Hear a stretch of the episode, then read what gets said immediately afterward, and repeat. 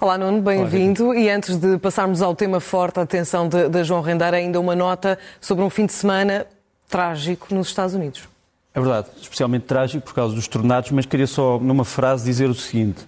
Nós temos que pôr este problema numa perspectiva histórica e queria só aqui dizer que o pior tornado dos Estados Unidos deu-se há quase 100 anos, em, 2020, em 1925, foi o que provocou mais mortes. E os maiores tornados dos Estados Unidos são no princípio do século XX e no fim do século XIX. Só para dizer, porque há pessoas que tendem a, a associar imediatamente a questão do tornado uh, à questão do aquecimento climático. É evidente que o aquecimento climático é responsável por muitas catástrofes que nós estamos a viver, mas convém que os factos sejam repostos. E os Estados Unidos têm tradição de. Tem, só o ano de 2018 é que não houve tornados nos Estados Unidos, imagino.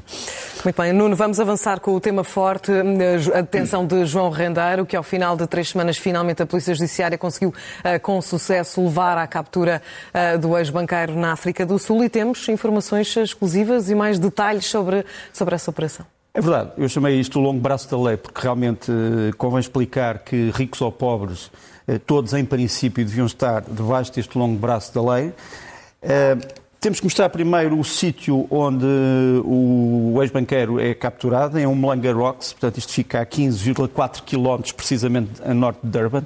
É uma estância balnear muito conhecida pelos portugueses, pela comunidade portuguesa eh, na África do Sul, onde João Rendei tinha muitos amigos. É preciso não nos esquecermos, Pois, por causa de uma coisa que eu vou dizer a seguir, que muitas pessoas da comunidade portuguesa da África do Sul eh, tinham relações com João Rendeiro e estavam convencidas da sua inocência. Quer dizer, o facto de algumas pessoas poderem ter ajudado João Rendeiro, quer na África do Sul, quer noutro país que vamos aqui referir, não significa que haja aqui uma rede de, de, de interesses. Significa apenas que ele, como pessoa, tinha uh, ligações uh, importantes e havia muitas pessoas que estavam realmente convencidas de que ele era injustamente perseguido pelo Estado português.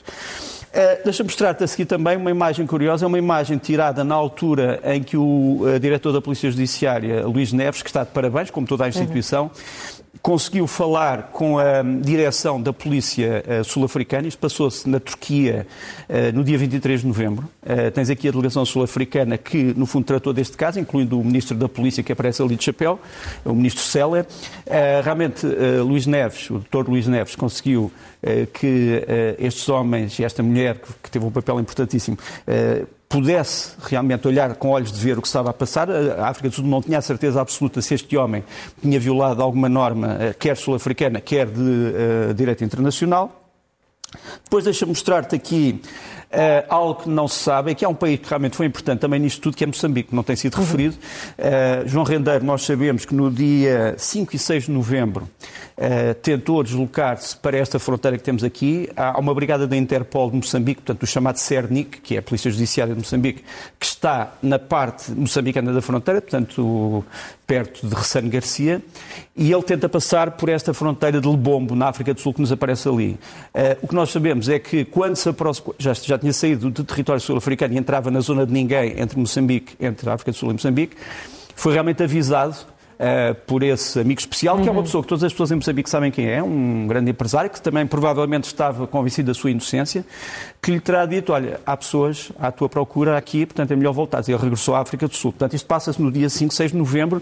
E, portanto, é, é, é normal que as polícias judiciárias estivessem alerta com os seus congêneres uh, da SADEC, porque sabemos que, para além de Moçambique, uh, João Rendeiro terá tentado entrar no Lesoto e no Eswatini, portanto, uhum. Suazilândia, e há também uma ideia que ele poderia ir à Namíbia, não, não sabemos se é verdade ou não. Mas, portanto, só para dizer que realmente um, eh, este homem tinha uh, uma tinha amplitude de movimentos uh, muito tinha muitos conhecimentos muito e muitas amizades. Nós não podemos aqui mostrar o veículo que o esperava do lado de Moçambique, mas a Polícia Judiciária moçambicana tem não só a fotografia desse veículo, que eu vi, mas também a matrícula, uh, pronto, que não vamos aqui mostrar. Uhum. Deixa-me mostrar uma pessoa essencial para isto tudo, é a Tenente-General, uma mulher, uh, Lizivé Nchinga, eh, ela é a subcomissária da Polícia da África do Sul que está eh, encarregada da ligação à Interpol. Eh, é ela a mulher que, no fundo, acaba por arcar com a responsabilidade de ir atrás do João Rendeiro. E, e também este homem que nos aparece aqui a seguir, chama-se Godfrey Libeia, Ele é o diretor do homólogo, digamos, da Polícia Judiciária uh, em, na África do Sul, a DPCI, ou os ROCs, os, os, Falcões, parece ali um veículo dos ROCs, e portanto são esses homens que, no fundo, uh, seguiram João Rendeiro durante uh, muito tempo na África do Sul, sob orientação da Polícia Judiciária Portuguesa, em estrita cooperação. Portanto, foi um bom exemplo de cooperação entre as duas polícias. Um, um, um extraordinário exemplo. Deixa-me mostrar-te também esta, o sítio realmente onde João Rendeiro vivia durante muito tempo, em Santon. Vivia Santon muito bem, fica... pelo, pelo, pelo que percebemos.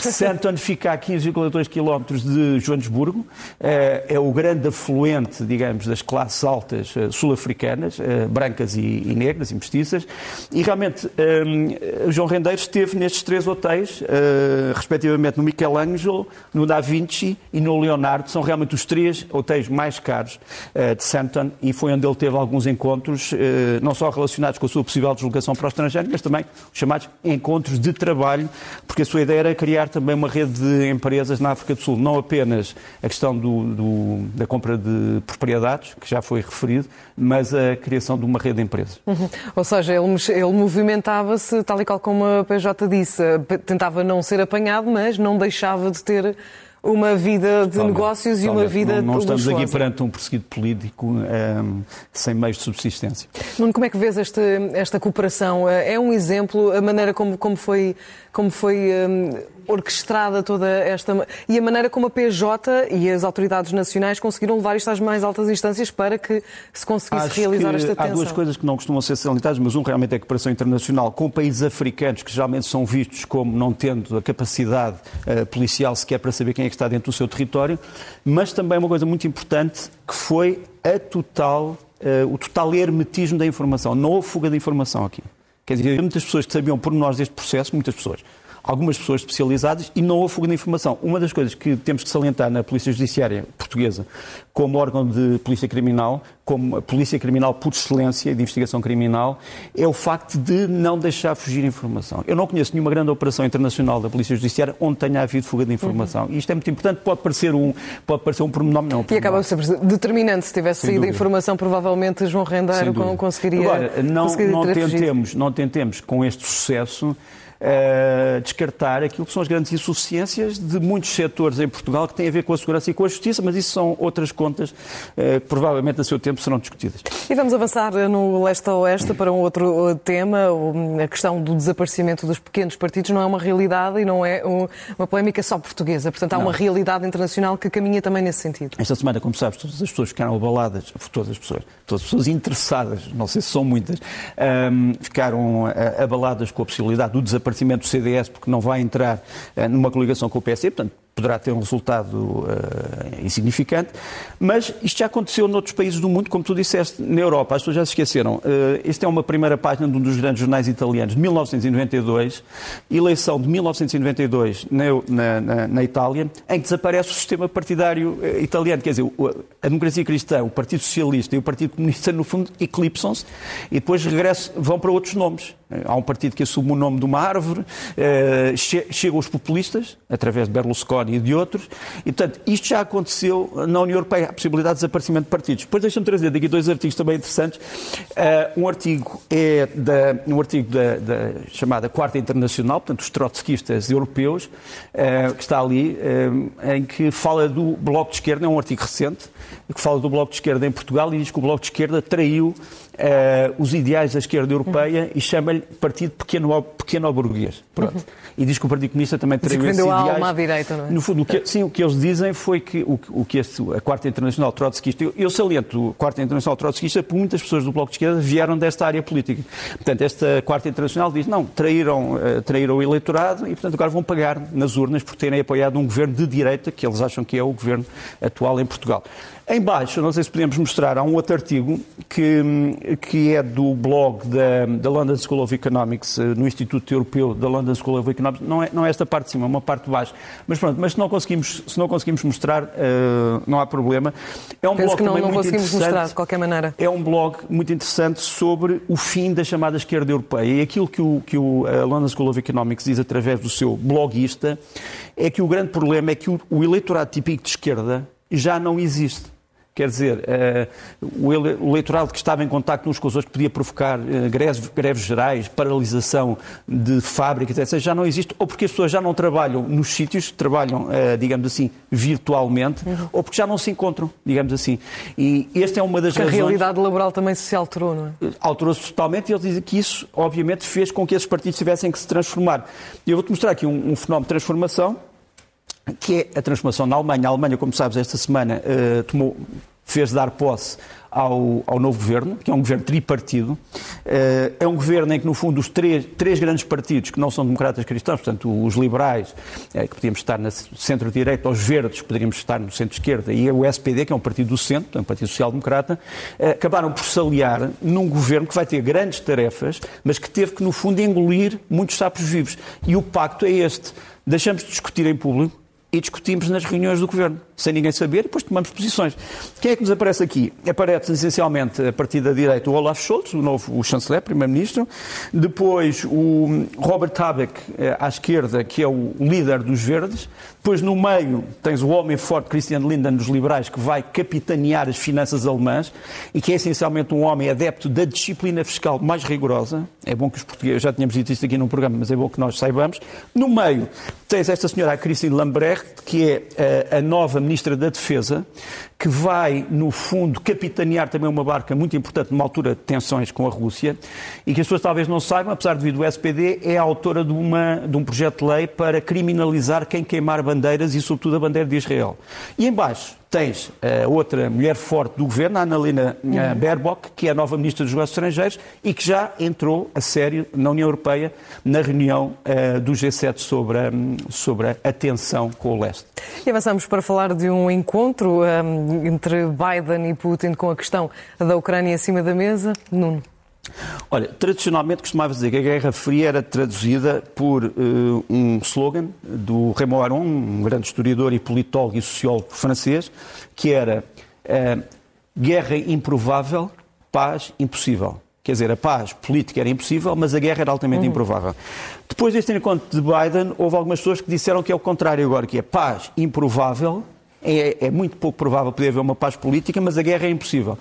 Seja como for, esta é a fotografia que a Casa Branca distribuiu do encontro da parte americana. Tu tens ali um, eh, da esquerda para a direita. Não, podemos voltar, peço desculpa, é que eu ainda não tinha começado a falar da fotografia. Uh, tens ali quem é que participou: Jake Sullivan, que, é, que aparece-nos ali à esquerda, que é o Conselho de Segurança Nacional de Joe Biden. Depois tens ali um homem capital, o Eric Green, que é, no fundo, o conselheiro especial para a Rússia e para a Ásia Central. Depois tens o Anthony Blinken, que é o secretário de Estado, portanto, o, o ministro dos Estrangeiros americano. Depois tens a intérprete do LSS, LSSI, que é, no fundo, parte do Departamento de Estado que trata da interpretação ao vivo, que é um papel muito importante e às vezes, às vezes desconhecido.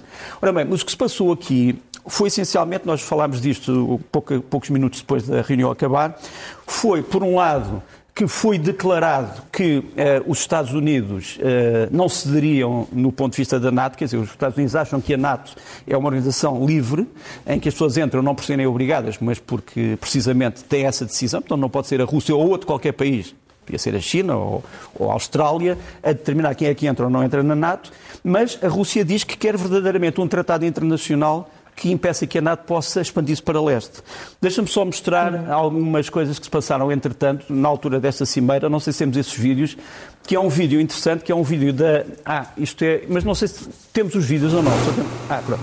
Este é, um, este é um vídeo, esta é a versão russa, portanto, é a interseção destes aviões franceses, os Mirage e os eh, Rafale, eh, que estão aqui a ser reabastecidos em voo. Eles vieram de muito longe. Uma das coisas que preocupou os russos foi os aviões franceses não tinham uma base ali no Mar Negro, mas acabaram por vir muito longe. Tens ali o avião russo, o Su-27, portanto, isto é a versão russa da interseção. E depois tens a versão francesa, que é uma versão curiosa, onde se mostra também o tom algo cavalheiresco das coisas. Tens aqui o piloto francês bastante despreocupado, como se estivesse a jogar um iPad, e atrás tens o avião russo, o Su-27, a dançar uh, na interseção. Uh, portanto, enfim, uh, ninguém quer verdadeiramente. Exato, uma, ninguém quer uma ninguém ofensiva, quer de facto. Um, um conflito, apesar destes aviões estarem todos, estarem todos armados. A imagem que estávamos há bocado a mostrar é importante porque logo a seguir àquela cimeira, Joe Biden preocupou-se em falar com todos os aliados, falou primeiro com os países europeus, Alemanha, França, Itália, e Reino Unido. Depois encontrou-se com uh, o presidente da Ucrânia, tens aqui, para reportar o que é que se tinha passado. Encontrou-se também com o chamado grupo dos nove de Bucareste, que são essencialmente os países da Europa de Leste, que antes faziam parte do Pacto de Varsóvia e da antiga União Soviética, portanto também os informou. E, e portanto, há aqui uns contactos políticos extremamente importantes e houve a decisão de continuar estes contactos, um, uma espécie de uma linha vermelha entre Washington e o Kremlin. Depois, Parece-me também importante referir aqui que, apesar de haver realmente manobras diplomáticas importantes, continuam também manobras militares. Tens aqui a NATO a preparar-se com a sua, o seu grupo uh, multinacional Nordeste, que está sediado na Polónia, que tem agora um general alemão, que aparece ali à direita, o general Jürgen Joachim Sandhart. É um homem que tinha eh, comandado os blindados alemães, a primeira divisão blindada, depois tens aqui uma. Enfim, nós fomos convidados também para isso, acabámos de não poder ir. Eh, a Ucrânia andou a mostrar na frente de batalha de Donbass os mísseis americanos que recebeu, o Javelin, que nos aparecem ali, portanto, para mostrar que está eh, apetrechada, que não quer soldados estrangeiros, mas quer, quer armas. Depois, um facto político muito importante foi na Assembleia Geral das Nações Unidas uma moção sobre a Crimeia que é altamente má para a Rússia, porque no fundo declara a Crimeia como uma, como uma zona uh, ocupada, uhum. temporariamente ocupada, e este voto é um voto que é, enfim, mau para a Rússia. Porquê? Porque tens 64 países a apoiar a posição ucraniana, tens apenas 20 a apoiar a posição russa, embora tenhas uh, uhum. 93 eh, abstenções. Eh, entre elas a maior parte dos países que se consideram neutrais, digamos assim, nestas situações. Deixa-me só dizer-te que uma das ameaças que neste momento está na mesa de alguns países europeus sobre a Rússia é desligar a Rússia do sistema de pagamentos internacionais SWIFT. Alguns políticos russos já disseram se isso acontecer um ato de guerra mas vão-se preparando também para que isso aconteça. Uhum. Portanto, nem tudo aquilo que aparece nas palavras eh, depois transmite nos factos. Quer dizer, Ou seja, ainda, vamos, ainda vamos, ter que aguardar também para ver como é que... Vamos, vamos, ter que aguardar, mas como já disse aqui um dia, é bom acontecer? que as pessoas meçam as suas palavras, porque às vezes as próprias palavras são tão incendiárias como um carro de combate ou um avião. E não menos delicada também é a situação eh, no Irão, cada vez mais sob pressão. É, tivemos esta semana, como tu sabes, eh, mais uma não conclusão eh, das negociações entre o Irão e o Ocidente sobre o tratado nuclear, portanto, não, não, não como se costuma dizer, como o povo diz, não ata nem desata, quer dizer, não, não há conclusões, mas entretanto o Irão está a ser alvo de uma outra pressão que não é uma pressão diplomática. Israel atacou o porto de Latakia, na Síria, onde não destruiu o porto, mas destruiu os contentores que tinham sido descarregados por um avião, uh, por um navio iraniano. Repara ali, vês o Porto de Latakia, mas vês que os israelitas realmente só destruíram uma muito pequena uhum. parte dos contentores que eles sabiam Foi que tinha material, uh, que eles sabiam que tinha material uh, perigoso e que tinha sido desembarcado por este navio que vou mostrar aqui. Este navio é o Artabaz, Aratabaz, é um, um, navio que está sob sanções internacionais, mas que transportou realmente muitos contentores com material militar para o Porto de Latakia e os israelitas, enfim, nesse aspecto, não perdoam e estão sempre atentos. Uhum. Vamos avançar para as imagens uh, da semana Sim. e começamos uh, aqui por, por norte de Moçambique, exatamente. É um vídeo que eu não gostava de mostrar, mas tenho que mostrar. É um vídeo de destruição incrível numa aldeia do Niassa, portanto agora já não em Cabo Delgado, mas na província ao lado de Cabo Delgado, uh, aldeia de Lexingue. Uh, isto é tirado por um helicóptero civil, uh, por um helicóptero da, do Serviço de Proteção Florestal. A aldeia foi totalmente destruída, uh, as pessoas fugiram, fugiram para a sede do distrito, que é Mecula, e deixa mostrar-te aqui um, ehm, imagens muito mais. mas deixa uhum. mostrar-te aqui o que se passa neste momento no Niassa. Quer dizer, este grupo, o Daesh de Moçambique, estava em Cabo Delgado, mostramos aqui um mapa agora a seguir, se for possível no fundo, não sei se é possível. Vamos tentar mostrá-lo uh, agora já fundo, de seguida, cá está, está ele. Portanto, a suspeita é de que eles saem da zona uh, de Cabo Delgado e que vêm em três frentes, uma vinda de Cabo Delgado, outra vinda da Tanzânia e outra vindo provavelmente do Lago de Niassa. E que estão neste momento a concentrar-se numa região que é uma região pouco povoada, Portanto, a, a, possibilidade de destruição de populações é menor, felizmente, apesar daquilo que vimos, eh, mas é uma zona muito extensa e muito difícil de patrulhar. Portanto, eles poderão encontrar muitos esconderijos. Eh, não terão tanta recepção entre o povo, porque não há eh, muitos crentes muçulmanos nesta região, apesar de não é o facto de ser crente muçulmano que se tem aliás, são os muçulmanos claro. as principais vítimas do Daesh, mas não encontram aqui grande recepção entre a população, apesar de haver uma tribo, os Yao, que, uma etnia, que, que, tem muitos muçulmanos, mas que são totalmente contra este grupo. E, portanto, o Daesh vai ter uma grande resistência e, se calhar, é por isso que se encarniça sobre os civis. Deixa-me mostrar outra fotografia que é deste homem, o Jossie Smollett, que é um ator e músico americano, que no ano passado, não sei se te lembras, eh, foi, eh, foi notícia porque isto tinha sido linchado por um grupo de apoiantes do Donald Trump quando saía de sua casa à noite e depois veio-se a descobrir que isto era tudo mentira. Ele acaba por ser condenado esta semana uh, por ter mentido à polícia e, e, vai, vai, vai ficar com a possibilidade de uma pena de prisão não, bastante substancial. Uh, mas só para te mostrar que não vale a pena camuflar uhum. a realidade, seja de que lado for.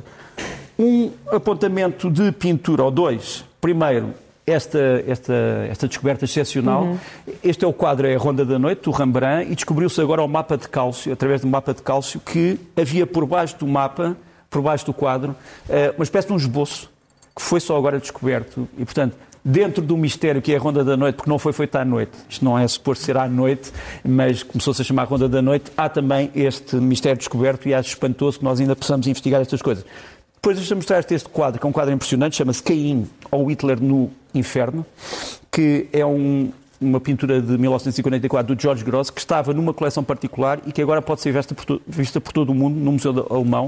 Uh, é uma, uma fotografia, de, é uma, uma pintura de Hitler no Inferno, com todas as vítimas que causou durante a, a Segunda Guerra Mundial. Por fim, esta imagem. 80 anos, Pearl Harbor. 80 anos depois de Pearl Harbor, isto é a nota de emergência lançada pelo comando americano dizendo Pearl Harbor está a ser atacada, eh, Pearl Harbor fica no Hawaii, portanto uhum. fica em território americano, e dizendo isto não é uma brincadeira, isto não é um exercício. 80 anos depois. 80 anos depois. Vamos avançar para os livros da semana e trazes também um livro sobre o que já falámos, sobre o Daesh. É, olha, são dois, trago dois livros importantes que saíram agora em inglês só, mas que precisavam de boa tradução portuguesa. Um é do Jason Warner, The Islamic State in Africa, portanto é o primeiro grande livro sobre o, o dito Estado Islâmico eh, na África. Depois do Charlie Winter, também muito importante, The Terrorist Image, eh, como é que o Daesh usa as imagens e os mídias para transmitir, digamos assim, a sua mensagem de morte, infelizmente. Depois, em português, eh, com todo o gosto, do Tenente-General Alfredo Cruz, este, este livro, eh, é o T-6G Harvard, é o avião mais usado pelas Forças Armadas Portuguesas entre 1961 e 75 em África.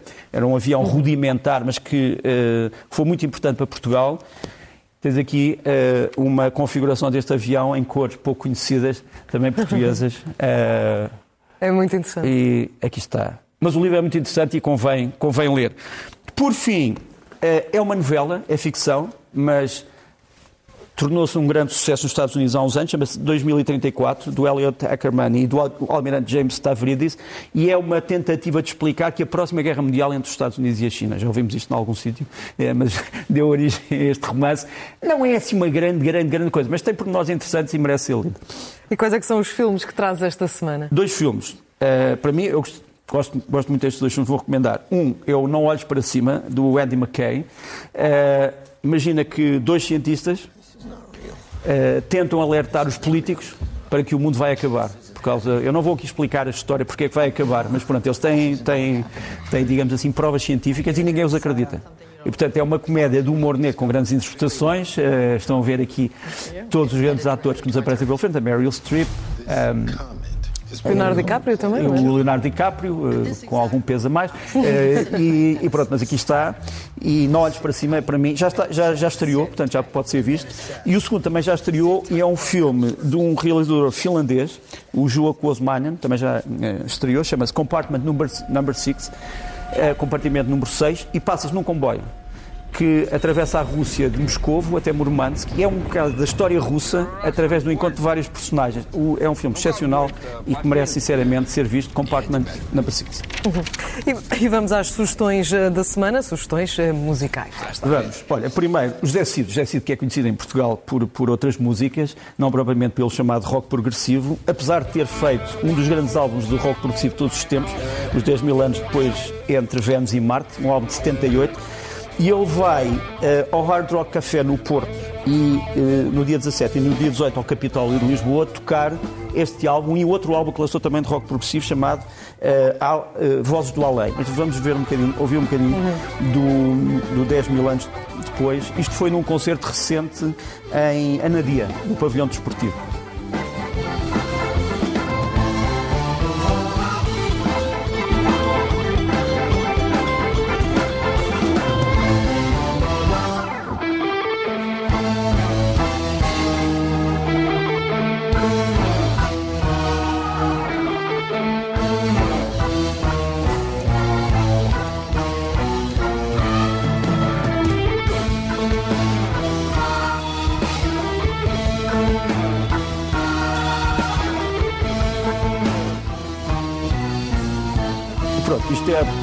Uma, é uma sugestão. Uhum. E, e temos outra, outra, sugestão também de música nacional. A outra, a outra, eu já agora gostava de mostrar o CD, se fosse possível. Vou pô-lo aqui. Vamos pedir aqui aos José Carlos Os... para mostrar a CD. capa do, do álbum. Exatamente. O CD chama-se 10, está aqui. Pronto, se podemos pôr assim, ver se talvez melhor. Quem é que faz? Isto é um duplo CD, é da Orquestra de Jazz de Leiria, grande orquestra, que convidou grandes nomes da música portuguesa, todos os géneros, para tocar com a orquestra. Tu tens desde o Hermano José até, até, hum, até, hum, até a Luísa Sobral, uh, tens o Jorge Palma, tens enfim, as pessoas todas que vão aparecer aqui e aqui está o, o lançamento deste CD.